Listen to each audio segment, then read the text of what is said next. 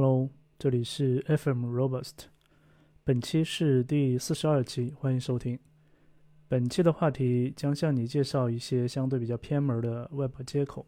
以及把它们组合使用的一些奇思妙想。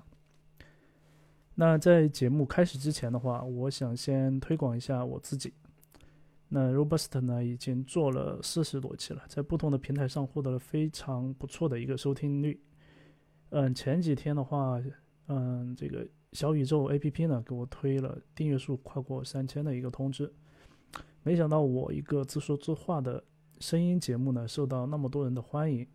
啊，比较受宠若惊呢。同时的话，也感谢你的支持，希望今后的话能够贡献更多的优质内容。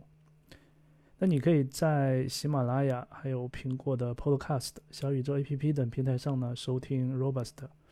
同时，我也呃，你也可以关注我的个人微信公众号三 W 糖霜 Net，呃，与我私下交流，或者收藏我的博客三 W 点糖霜点 Net。那节目的文字版的话会发在我的博客中。另外的话，你还可以在哔哩哔哩搜索“否子哥”关注我。嗯，我会时不时的发一些技术的视频。嗯，如果你觉得本期的内容不错的话，可以对我进行捐赠。在关注我的微信公众号“三 W 糖霜 net” 之后呢，随便找一篇付费文章，付费后阅读即可。好了，回到我们本期的主题。首先呢，先让我们介绍一下今天的三位主角。嗯，今天的这个话题呢，叫做呃，这三位主角是谁呢？就是。第一个叫做 Offscreen，第二个呢叫做 Web Code CS，然后第三个呢叫做 Web Transport。那本期的主题叫做呃，Of course，呃，of screen，Web Code CS Web Transport 的花火碰撞。那首先，of screen 呢就就是我们啊经常听到的离屏渲染。顾于顾名思义啊，就是在浏呃，就是浏览器在我们肉眼可见的窗口之外呢，提供了渲染的能力。那我们做前端的话，往往称服务端为后台，实际上前端本身也存在后台。嗯，而 Offscreen 呢，就是在后台完成的，而非前台完成的。因此，这里的离屏渲染不是说把元素通过位置移动的方式移出可视的区域。而是在浏览器后台提供了一个可呃一个可以非可视化渲染的模块，在这个模块中来完成渲染。那我们知道，浏览器本身作为最顶层的应用程序，呃，能够将页面渲染到这个显示器上面呢，需要经过一些步骤啊。首先，它是内核的一个计算，这个内核可能是 CPU，也可能是 GPU，计算的结果呢放到缓冲区。之后呢，进行一个光栅化，然后呢，再把这个光栅化之后的这个三格呢，一个一个的输出到显示器上面。那这个是它的一个显示的一个过程。而低频渲染则是只有前面两步，就是把用于渲染的计算结果呢放到缓冲区之后呢就结束了，就没有光栅化和输出到显示器的这个过程。那其他的程序的话，就可以从刚才。呃，放到的那个缓冲区里面呢，把内容读取出来，然后呢再来处理，也可以进呃用来做下一步的一个展示，啊，当然也可以不展示。那在浏览器中的话，是提供了叫做 of screen Canvas 这个接口呢，作为离屏渲染的载体，你可以创建一个 Offscreen Canvas 的对象，然后呢对它进行操作。啊，非常有意思的是呢，在嗯 WebWorker 中呢，也是同样支持这个接口的。也就意味着我们可以在非网页的主线程中呢完成渲染工作，这在以前的话是不敢想象的操作啊。那相信很多同学的话都做过一个需求，啊，就是把我们当前页面或者是页面中的某个区域作为截图呢，让用户可以保存到自己的电脑或者手机上。那我们经常呢会用到一个库啊，叫做 HTML to Canvas 这个库。那这个库的原理的话，就是读取当前的动的结构和 computed state 呃 style，然后按照一定的规则把它们呢绘制到一个 canvas 中。如果我们需要保存的话，就可以把这个 canvas 呢导出为一张图片，然后呢通过比如说 A 标签的 download 属性来实现下载。那在这个过程中的话，一个呃核心的啊关键就是需要有一个 canvas 呢来进行绘制。嗯，那现在在这个过程呃里面呢，全部都是在主线存里面完成的。我们需要创建一个 canvas 的标签，但这个标签可以用 script，就 JavaScript 呢来动态创建。然后呢，通过获取它的上下文，啊，然后来之后呢，才能来做这个操作。那这也就意味着上面提到的整个渲染的过程呢，都会被执行。也就是说，浏览器呢，它会花费不少的这个资源啊，在这个事情上，从而降低了我们页面的一个运行的性能。而如果我们使用了这种离呃离屏渲染，就用 Offscreen Canvas 来绘制的话，那浏览器就不会真的把这个绘制的效果呢渲染出来了，而只是做前面的这个计算和缓冲。那它只是把这个，它只是缓冲了这个绘制的一个计算结果，啊，也就没有光栅化和输出的这个过程。那这样的话，它的这个性能就会相对来说好一些，它就不需要去做一些布局嘛。那我们再进一步啊。我们把读到的洞和样式呢发送到这个 WebWorker 中。那这个在 WebWorker 中呢，使用呃 Offscreen Canvas 呢来进行绘制和图片生成。这样呢，连计算过程呢都不用在主线程去进行了。那对主线程来说的话，啊，就几乎没有影响了。这样的话，让我们主线程的这个页面的一些呃渲染的话，就可以更加的啊性能更好了。但是呢，离屏渲染呢，它也存在一些不足的地方啊，并非所有的场景呢都有可以使用它来提升这个性能。它主要有两点问题。第一个呢，它需要开辟新的缓冲区，那开辟新的缓冲区就会占用一个大块的一个内存。第二个呢，是从一个缓冲区搬运数据到另外一个缓冲区，那这个过程呢，就其实。跟嗯，可能比线程间的通信的效率呢还要低，所以说的话，那些需要实时响应的一些渲染呢，就不可以使用离存呃离屏渲染。就比如说 Canvas 游戏，或者是一些就是呃跟用户的交互比较呃关系密切的一些 Canvas 的一些实现，那就不能用这种离屏渲染。那离屏渲染呢，它主要呃用在那些作为候选结果的。一些呃场景下面，就比如说预加载，或者说上面提到的那个就是 HTML 生成图片的这个场景，就是那对于用户来讲，它不需要立即渲染出来的。那像这种的话，它是可以用这个立屏渲染来做的。但其实还有呃其他的一些场景啊，那这里只是一个简单的一个呃一个一个引入。好。那接下来第二位主角呢，就是 WebCodes，呃，WebCodeSys。嗯，它呢是嗯，就是这个呃新出来的一个这个接口啊。其实这几天的话，我在呃网上其实有读到好多篇跟 WebCodeSys 相关的文章，所以的话，我也啊趁热啊来做一期这个相关的这个。播客，那目前的话，呃，许多 Web API 的 Web API 呢，在内部都使用了媒体编码器，例如，呃，Web Audio API 以及 Web 呃 WebRTC API。但是呢，这些 API 它不允许开发者处理视频流的单个帧和未合成编码音频的块或者视频块。那在视频领域的话，我们有非常多的视频格式，就比如说，呃，AVI，嗯，MP4，什么 QuickTime，还有嗯，WMN，呃，WMV 等等。那这些视频格式的话，它就是什么是视频格式呢？那视频格式的话，它决定了这个视频文件内部的一个存储的一个结构，或者说是一个它的一个。就是一呃，相当于是这个视频文件它的衣服是什长什么样的，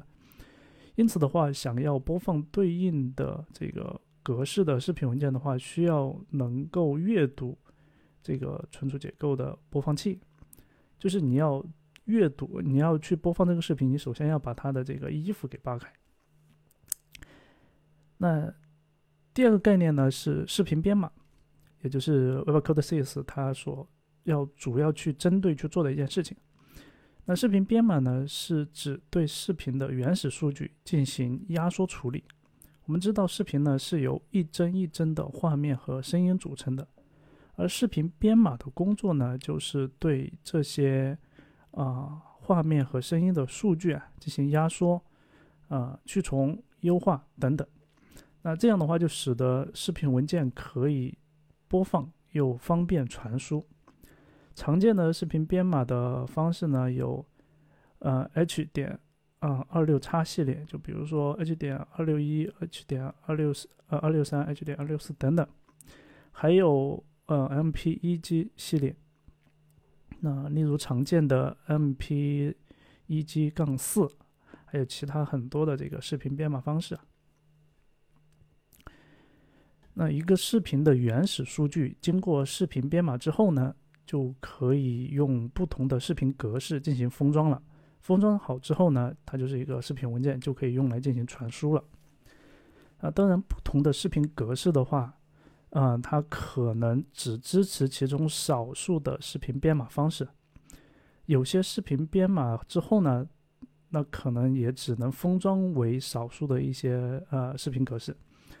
视频编码呢是视频文件的本质啊，啊，视频格式的话只是这个文件的外外在表现形式。就不同的文件格式，你把它的这个呃外衣给它剥开以后，剩下的东西呢，就是这个视频的这个本身的数据啊。那本身的这个数据呢，它其实是经过编码之后的。那不同的编码方式的话，就会导致不同程度的一个失真，因为它的这个啊不同的这个编码方式，它其实目标是不一样的。有的是为了就是让我呃视频的体积更小，方便去分享。有的呢是为了，呃，保证这个视频更更高的一个播放效率等等等等，它的目的目目的不一样，所以它的压缩和优化时去掉的细节多少也就不同。那但是呢，经过视频编码之后呢，你需要有一个这个视频的一个格式呢来进行封装之后，它才能够形成一个视频文件来进行去传播啊。那视频解码的话，就是对视频编码的一个反向操作。视频呃，视频编码是对原始数据进行压缩、画面去重、啊优化等等，而解码呢，则是按照这个编码的一些规则，经过啊把经过编码后的这个数据可以还原出视频本身，然后呢来用于播放。所以说，呃，我们这个视频播放器它其实。既要做读取这个视频格式的这个工作，同时也要做这个视频解码的这个工作。那简单讲，经过视频编码后呢，文件内的数据其实它是呃一团乱序的数据，而不是连续的视频帧啊，是没有办法用来直接进行播放的。那解码呢，就是将这个乱序的这个数据呢还原为一帧一帧的这个视频数据，这样的话，我们就可以。啊，让播放器它一帧一帧的去播放，但其实这里面还包含了，就是说，除了画面的这个一帧一帧之外，还有包括你声音的这种，啊，这种这种频率啊，其实也是同样的道理。因此的话，如果我们想从一个呃视频文件中读取其中的某一帧的画面，那必须要对这个视频文件首先进行。首先是把这个视频格式这一层外衣给剥掉，然后呢再进行解码，得到一个连续的真的这个视频数据之后呢，才能根据你的这个，呃某一个画面去进行，呃某一个具体的位置去进行一个读取啊。那目目前的话，Web 开发者呢通常会使用 WebAssembly 来绕过。就是前面的那些讲的，就是呃这些 API 不允许开发者去处理视频流单帧的这些呃限制，就例如我们会用会把这个 FM MPEG MPEG 去呃编译为一个 WebAssembly 呢，来去放到前端来去使用啊。那在浏览器的嗯浏览器在使用的过程中呢，也需要去写一个呃独立的一个媒体解码器啊。那这些的话，它会带来额外的一些呃宽带下载，以及嗯，以及去啊需要你需要去自己去开发一个这个嗯解码器嘛，所以其实你的开发成本呢也是比较高的，而且特别是有一些私有的一些呃解码器啊，它在这个就是开发的过程中，它的实现的这个方式不一样，就是你在这家公司，你可能以前是做这个解码器的。那你换了另外一家公司，由于大家的这个东西很多其实不一样的，所以你你你在概念上你是可以用，但是你可能就是很难马上去去接手这个工作。那 Web Code CS 这个 API 呢，它就提提供了对浏览器中已存在的嗯编码解码的这种访问的能力。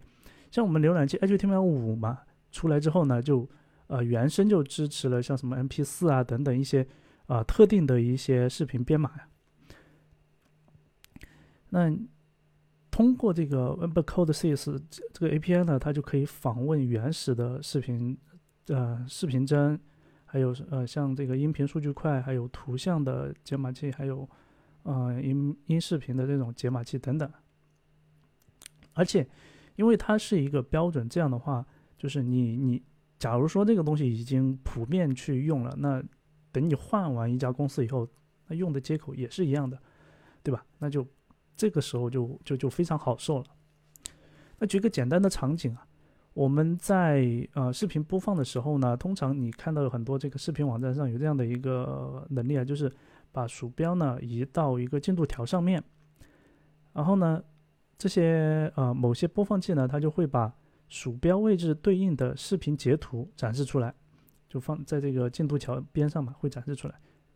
那这是一个场景。再比如呢，我们把视频上传到某些这个视频网站之后呢，需要去选取一张视频封面，那它会给你呃一些，就是给你一些参考。当然，你也可以自己拖动那个进度条来去定位到某一个呃某一个点上面，然后来作为这个视频封面。再比如，我们呃需要把某个人物呢从弹幕的下方浮到这个弹幕的上方来，就比如说现在 B 站上面它就有这个能力啊，就是你你如果是在看看剧的时候，然后后面一大片的这个呃弹幕，但是呢，他的这个人他是可以浮在这个弹幕上方的。啊，还有再比如啊，我们需要。嗯，对准备上传的这个视频或者音频中是否包含了某些敏感信息进行提前的一个检查，等等等等等等，有很多的这个啊场景啊都可以啊应用到我们这个 Web Code CS 这些 API 来去做。其实它本质上呢，就是呃，本质上啊，我个人觉得，就目前来来讲，就是替代了以前用这个 FM，MPEG 这个。呃，非常知名的这个视频呃工具，视频解码工具呢，来去去实现一个浏览器原生的一个能力。但其实浏览器它本身支持的这个编码呢，其实也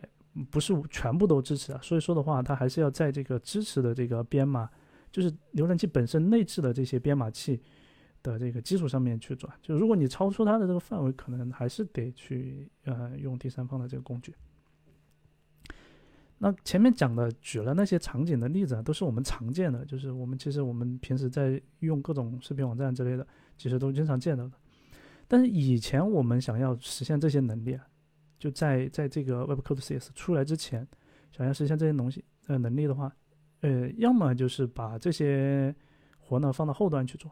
然后把让后端把这些东西处理好之后呢，然后把素材发送给前端，然后前端拿到以后自己去展示出来嘛就可以了。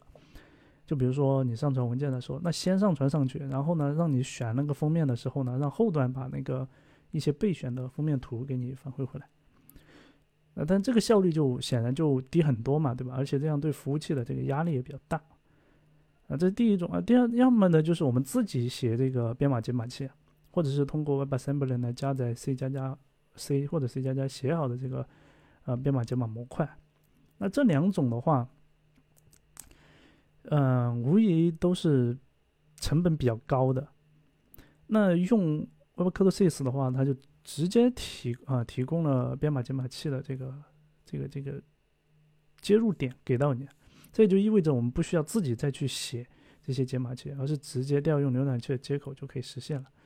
那这样的话，这个成本就很很低了，相对来说，就对于一家公司或者是开发团队来说，它的成本就很低了。当然呢，这个还是前提还是说 WebCode Sys 这个。这个这个接这些接口，它能够就是全面的支持覆盖到我们的这个用户。如果没法覆盖的话，那还不如还是用原来老的那个方案，因为那样的话，我只需要写一套嘛，而不需要去说我我我一套用这个，然后另外再写一套，那两套维护起来其实成本更高了，对吧？那同时的话，我们其实还可以发挥一些创意啊，比如自己写一个视频剪辑的工具，或者是基于 AI 的这种视频创作工具。嗯，那但这个要配合一些其他的一些工具呢来去实现。但是呢，起码我们作为前端开发者，哎，有了 Webcode Sys 这个接口之后呢，哎，我可以去自己去发挥一些创意，而不是说我假如说我我以前我没有我们没有这个东西的时候呢，我还得去，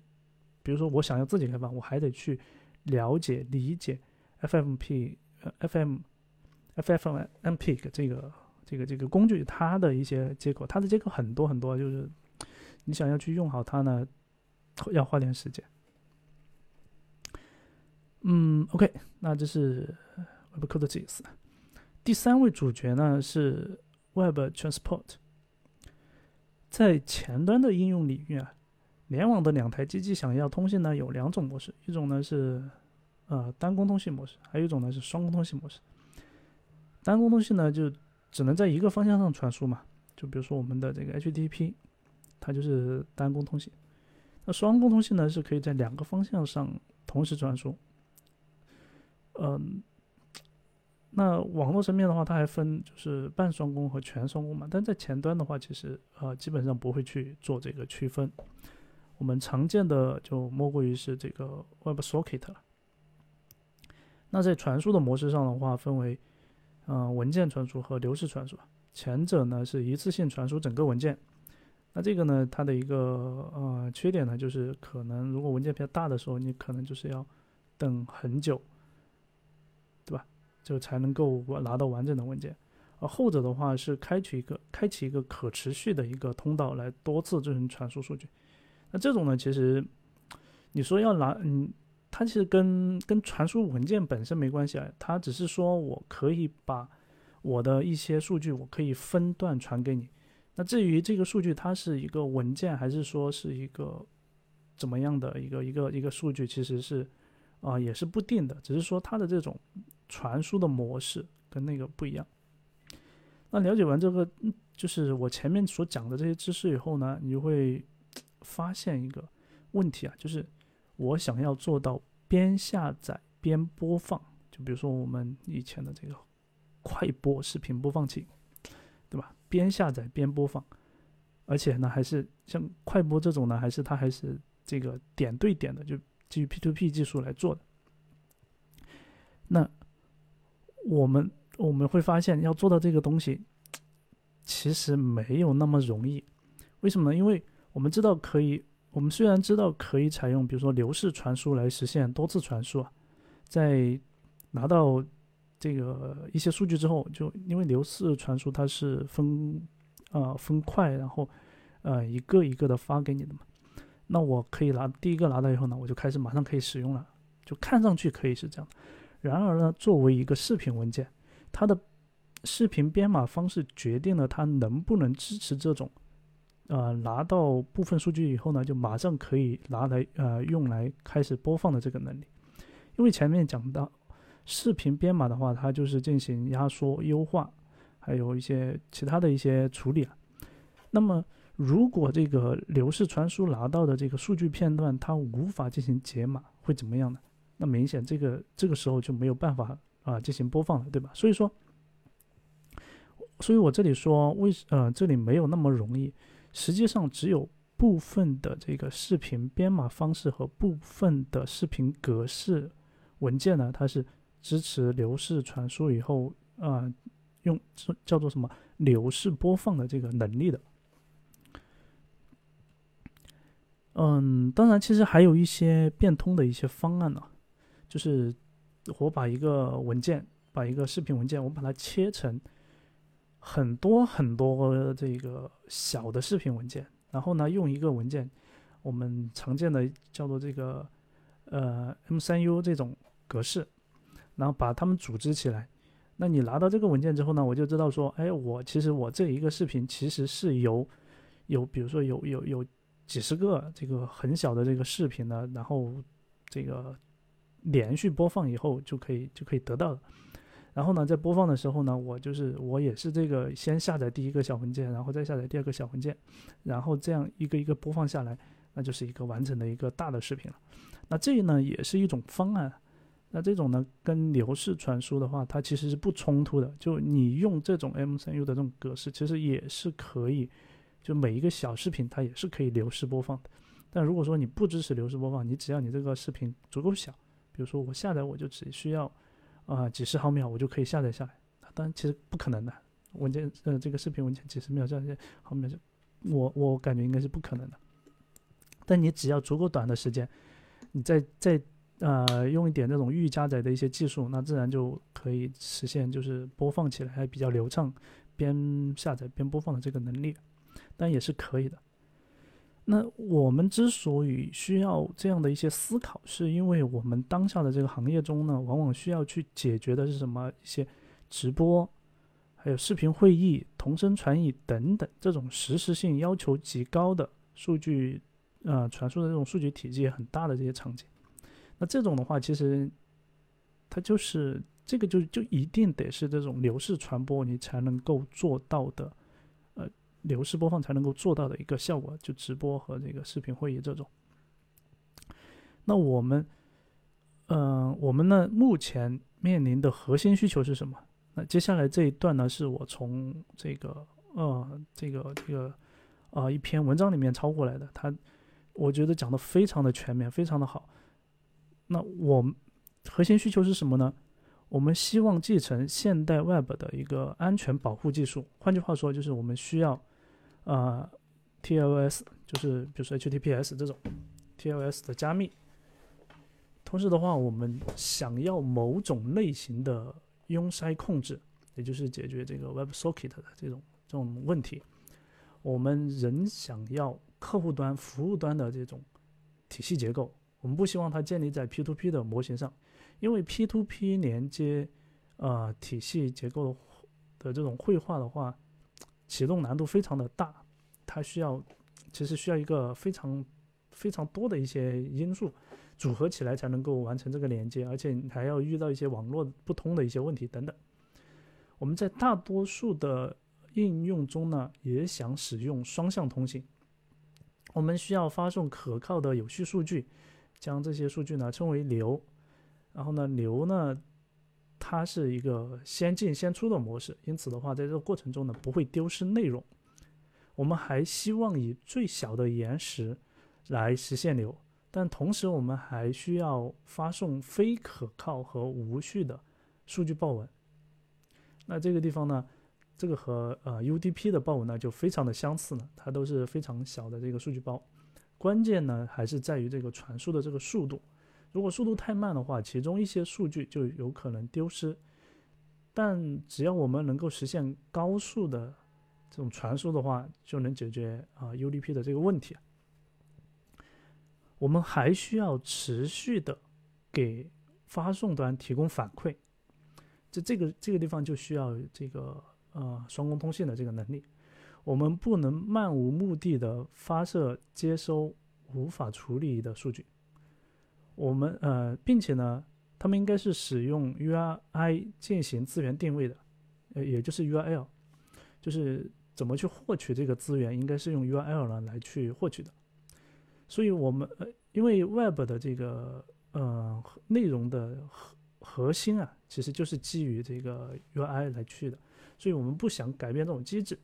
我们想要一些符符合 UI 机制的东西。我们想要进行定制化的 RTC 传输，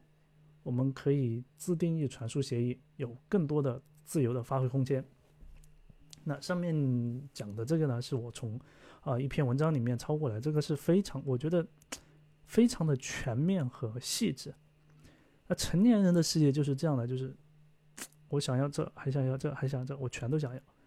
但却不知道这里面的困难是有多难。我们看当下的这个 Web 通信呢，都有哪些备选项啊？HTTP 一和二，还有 WebSocket，还有 WebRTC。就目前来讲，在浏览器端的话，应呃主要就是这三类。那好像目前啊，浏览器端没有其他的一些备选方案了。但这些方案的话，每一个都不那么完美，都各有优缺点。HTTP 的话慢，但是呢，HTTP 二的话它是安全的，它是。就是 HTTP 二是基于呃这个呃 HTTPS 的嘛，所以它是安全的。然后 WebSocket 呢，它是全双工的，但是呢它阻塞，而且的话它没有原生支持流。当然我们可以自己通过实现呢来去实现这个呃流啊，就通过 WebSocket 来实现自己去实现这个流。流不就是就是你发送的时候是一段一段的嘛？那 WebSocket 它是一个。全双工的，所以就是我们可以自己实现的，但它原生没有支持流，所以这个 又增加了一些开发的这个成本。然后 WebRTC 呢，它支持实时的流，而且呢，点对点的通信理论上效率也很高，但是呢，建立呃建立 P2P 的这个连接成本呢，实在是太高了，就是 WebRTC 的这个成本太高了，而且还要解决各种奇怪的穿透问题和等各种就连不通的问题。所以说，目前来讲。想要满足我前面读的那一大段，就是我们面临的核心需求。目前来讲，啊，Web 上已已经有的这个呃备选项，其实是没有办法满足我们的。就你自己，即便是我们自己说啊，我们自己在这个基础上面，然后自己再去开发一套什么东西，其实也是很难满足的。因为核心的一个点就是什么，就是要快，性能要快要好，而且在这个基础上面还有各种什么。啊，安全呀，什么用塞控制啊，什么双向通信啊，等等等等，反正各种东西，就你你你你自己再去开发一套的话，那这个成本太高了。那为了满足开发者的这个需求啊，Web Transport 这个标准呢就被提了出来。啊，通过 Web Transport 呢就可以满足上述大部分的一个需求，在呃 Web Transport 下面呢。我们可以支持，呃，双工，然后加流，还有加上前面讲的那些各种什么安全呀，还有什么，呃，也快速啊等等这些理想的一个组合。那类似直播这样的互动视频应用呢，将会越来越多的。目前的话，啊，部分浏览器已经支持这个 Web Transport 这个，嗯，它已经提供了接口了。但是想要用它的话，你的服务端必须是部署支持呃 HTTP 三才行的。呃，Web Transport 呢，它是基于 HTTP 三协议的框架。然后 HTTP 三的话，嗯，它是基于这个 QUIC 协议的。QUIC 也是一个非常知名的一个协议，只是说，呃，在浏览器本身呢，就浏览器内部本身它是没有实现这个这个这个协议的。但我们可以自己去实现。虽然目前 HTTP 三啊，它还没有那么流行，部署和维护的成本呢还比较高，但是的话，QUIC 协议是已经比较成熟的协议了，所以未来一定会逐渐的成熟，就 HTTP 三会逐渐的成熟。然后呢，Web Transport 呢，它也会逐渐的成熟，并有可能逐渐取代当下的应用协议，因为 HTTP 三的这个优势就。就前面我们讲的那个核心的需求那么多，其实它都能够满足。然后 Web Transport 呢，它其实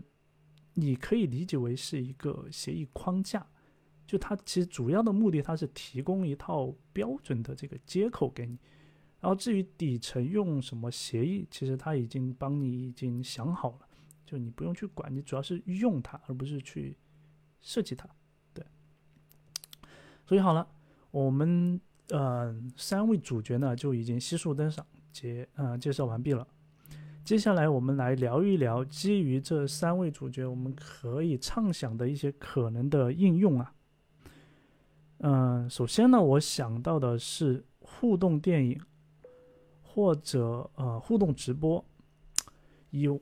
就是以前的话，我们的这个电影或者直播的内容生产呢都是中心化的，公司呃电影公司拍什么我们就看什么。但是呢，AIGC 已经逐渐成熟了，以及啊我前面讲的这些技术的一个应用，未来我们可能实现多人联机的 UGC 实时互动电影生产模式。你可以理解为屏幕版的《黑客帝国》，或者你可以带上苹果的 Vision Pro 来参与这个电影的一个实时的生产和播放。就你可以理解为，嗯，这个可以，你可以，你可以体会一下。对，这可能比较科幻未来啊。嗯，我说一个当下的，就我们前面讲了，我们通过这个 HTML to Canvas 来去实现一个截图。那么，通过结合嗯 Offscreen Canvas，还有 Web Code Sys，还有 Web Transport，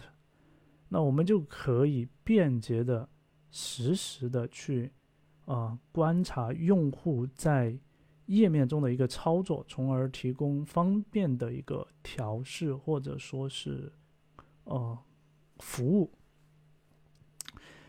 嗯，那我呢？我之前嗯专门做了这个呃前端监控的一个呃能力，然后呢这里面我提供了这个就是说可以通过的监控用户的这一个界面的变化来去呃提供更多的 Web 调试的一个参考，或者是一些一些就是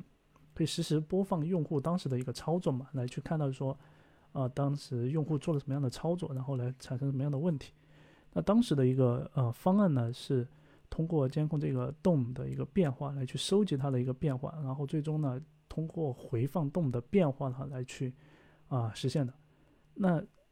如果说呃按照刚才我所讲的，通过这个另外一种方式呢，就是生成截图，然后呢通过这个 Web Code Sys 呢来去进行一个呃编码。然后呢，来通过 Web 呃嗯 Web Transport，但呃如果说我纯粹只是为了回看，其实我是不需要 Web Transport，的就是我不需要实时的一个传输嘛。但如果说我是一个需要实时的去看的，我就可以通过 Web Transport 呢来去，就比如说我是就用户在那边操作，然后我这边我一个客服嘛，我在说，呃客服告诉他啊你点一下哪里，然后我看一下你当时你的这个操作会产生什么样的一个呃问题。那这种情况呢，我就需要实时的把它的这个这个这个内容呢把它传过来。那这种情况下用啊这种通过就是 Web Code Sys 来去进行一个一个一个编码以后，然后来进行传输的话，这个时候就啊对于回放端就非常的友好了，就比就比啊用那个用那个那呃监控这个动的变化这种形式来讲的话就好很多了。当然，其实还有很多很多的场景呢，可以来去应用今天所讲到的这三位主角他们所提供的这些能力啊。我这里呢只是抛砖引玉，如果你有自己的一个想法呢，可以在下方留言发表自己的 idea。好了，那今天的节目的话就到这里了，动动你的小手指，给个一键三连，相信后面会有好运连连哦。记得关注我的微信公众号。呃，三 W 糖霜 net 给我捐赠我，那我们下期再见，拜拜。